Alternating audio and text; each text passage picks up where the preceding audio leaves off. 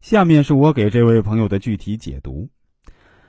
你好，你的情况属于典型的信任缺失加婚姻认知问题。首先呢，我声明啊，我并不会就你是否要在房本上加女友名字给出建议。那一百个人心中有一百个哈姆雷特，而一百对爱侣对财产有无数种规划形式，没有所谓的标准答案。那只有最适合身在其中的哪两个人的解决方式。我并不会给你财产规划的建议，但就你的情况而言呢，我必须给你几个关于婚姻的建议。第一，信任靠做不靠说。感情中最重要的事儿就是信任。无论是女友要求你加她名字，或者你和父母的拒绝，其实啊都是信任的博弈。女友害怕在婚姻中没有筹码，容易遭到抛弃。你和父母抗拒离婚伤财的风险，问题的根源呢，是因为双方对对方都缺乏信任。但信任光靠说是说不出个所以然的，信任永远来自于持续的行为证明。你该问问自己，女友做了什么让你觉得她会是一个卷钱跑路的爱人吗？你又在这段感情里做了什么值得她相信你的付出呢？如果没有啊？现在你无论是不是在房上加他的名字，又能做些什么加深彼此的信任呢？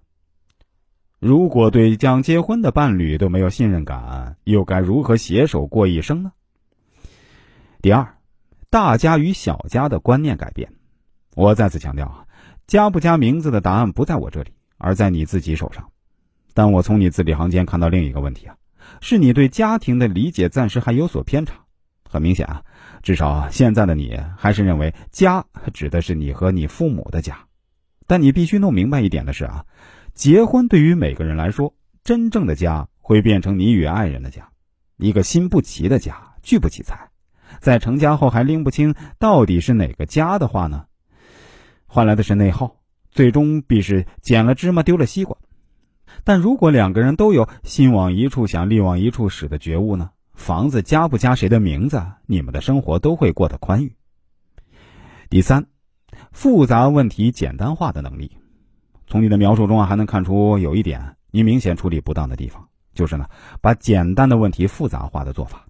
你是个成年人，和女友的问题应该独立解决，做他和父母之间有效的缓冲带，而不是无效的传话筒。无论你怎样跟女友商量并达到共识，到底要不要加她的名字，怎样和父母协商做决定的主题啊，都应该是你们两个人。但你把问题不加消化就一股脑丢给父母，使得父母和女友的关系友好变差。当然，我这里并不是说做个简单的和事佬，我是要解决具体问题的。你也发了你和女朋友的资料，如果让我从易经玄学的角度来分析的话呢，我认为你女朋友还是值得信任的。你们一旦结婚呢，是可以白头到老的，所以啊，我建议你加上女朋友的名字，并不会存在什么风险。如果大家想要了解更多这方面的内容，其实也是可以的，您只需要关注一下我的微信公众号“国学文化大叔”就可以了。下面我再说一遍啊，我的微信公众号是“国学文化大叔”，公众号的头像。是一个蓝色的太极头像，大家千万不要加错了呀。